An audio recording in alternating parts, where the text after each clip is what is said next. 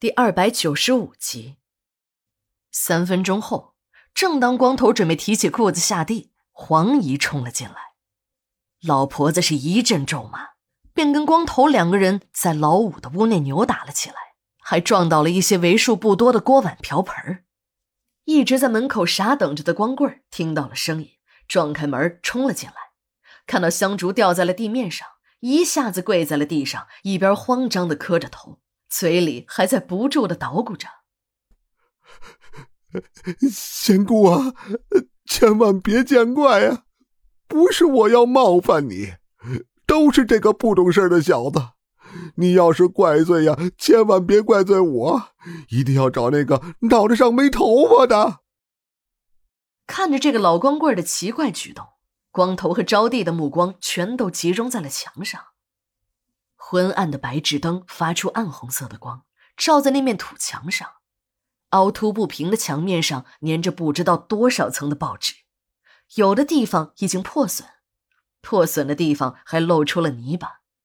地面上有一只破碗，还撒了一地的稻谷。一只淌满蜡油的烛台和半截粗粗的红蜡滚落在一角。招娣认识，他小的时候，迷信的奶奶经常这样给神灵上香。也是用一个大碗盛上五谷杂粮，放在神龛前，再把祭祀用的香点燃后插在碗里。他常听奶奶说，只有用五谷做成的香碗，才是对神灵最大的尊重。看着老光棍那个虔诚的劲儿，招娣很不理解，这都什么年代了，怎么还有人供奉这种东西？看来这老光棍啊，不是一般的迷信。那个叫老五的老光棍收拾好了地上的香烛，又跪在地上哐哐的磕起了头。这时，仿佛是又来了兴致的光头，却搂着黄姨坐到了炕上，还让老五把招娣给抱出去，别妨碍他们夫妻俩办事儿。老五便抱着衣服还没穿好的招娣走出房门，到了院子里。老五的手一边架着招娣的身子。一边哈喇子流的老长的盯着他的胸部出神，看得出来，这个老男人对自己的身体有着那种强烈的欲望。他的身体挨近老五，还感觉到了一个东西在慢慢的长大，变得越来越硬，还有一种热度在不断的冲撞着，似乎是要冲破那层薄薄的衣服。招娣知道，这个老男人的小兄弟开始不安分了，但他实在是没有兴趣。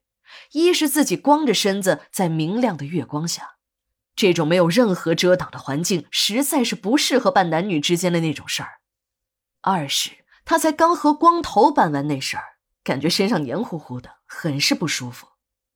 招娣的心里暗暗的骂着那个光头，真他妈的是个没用的货色。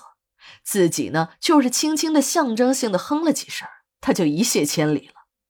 虽然光头很无能，但那些黏糊糊的玩意儿却有很多，弄得自己身上到处都是，到现在还一直在往出流。之前光头还吹牛说自己玩什么样的女人都在行，幸好吹牛皮不上税，就他妈使劲臭吹吧。招娣一使劲儿挣脱了老五，他刚想把自己的裤子提上，但这湿湿黏黏的实在难受，他想找点纸擦一下，便向老五要纸。老五在自己的口袋里掏了半天，拿出了一张揉得皱皱巴巴的旧报纸，递了过来。给，只有这个了，我们平时都用这个。招娣一看，惊得差点连眼球都飞出去了。这都什么年代了，还有人用报纸擦？这时的招娣想，先忍忍吧，自己都混到了让人贩子卖给人当媳妇儿的地步了。就先入乡随俗吧。正在他要伸手接那团报纸时，他有了新的发现。招娣发现这个老男人的脖子上搭了一条毛巾，虽然看上去不太干净，可总比这报纸软多了。想到这里，他一把抢过了老五脖子上的毛巾，对着自己下身使劲的擦了几把，顺手呢又把毛巾还给了老五。这个老光棍啊，倒也对招娣的做法不反感。把毛巾接了过来，又一下搭在了脖子上，不知是紧张还是真的热。老五在把毛巾搭在脖子上后，还照着自己的脸上擦了几把。招娣看着老五的举动，一下子背过脸去，胃里一阵翻江倒海般的难受。幸亏自己两天没吃东西了，要不然吃了也白吃，都得吐出来。当招娣再次转过身，她惊奇的发现，这时候的老五正贴着窗户往屋子里看，手还伸进了裤裆里，不断的摆弄着。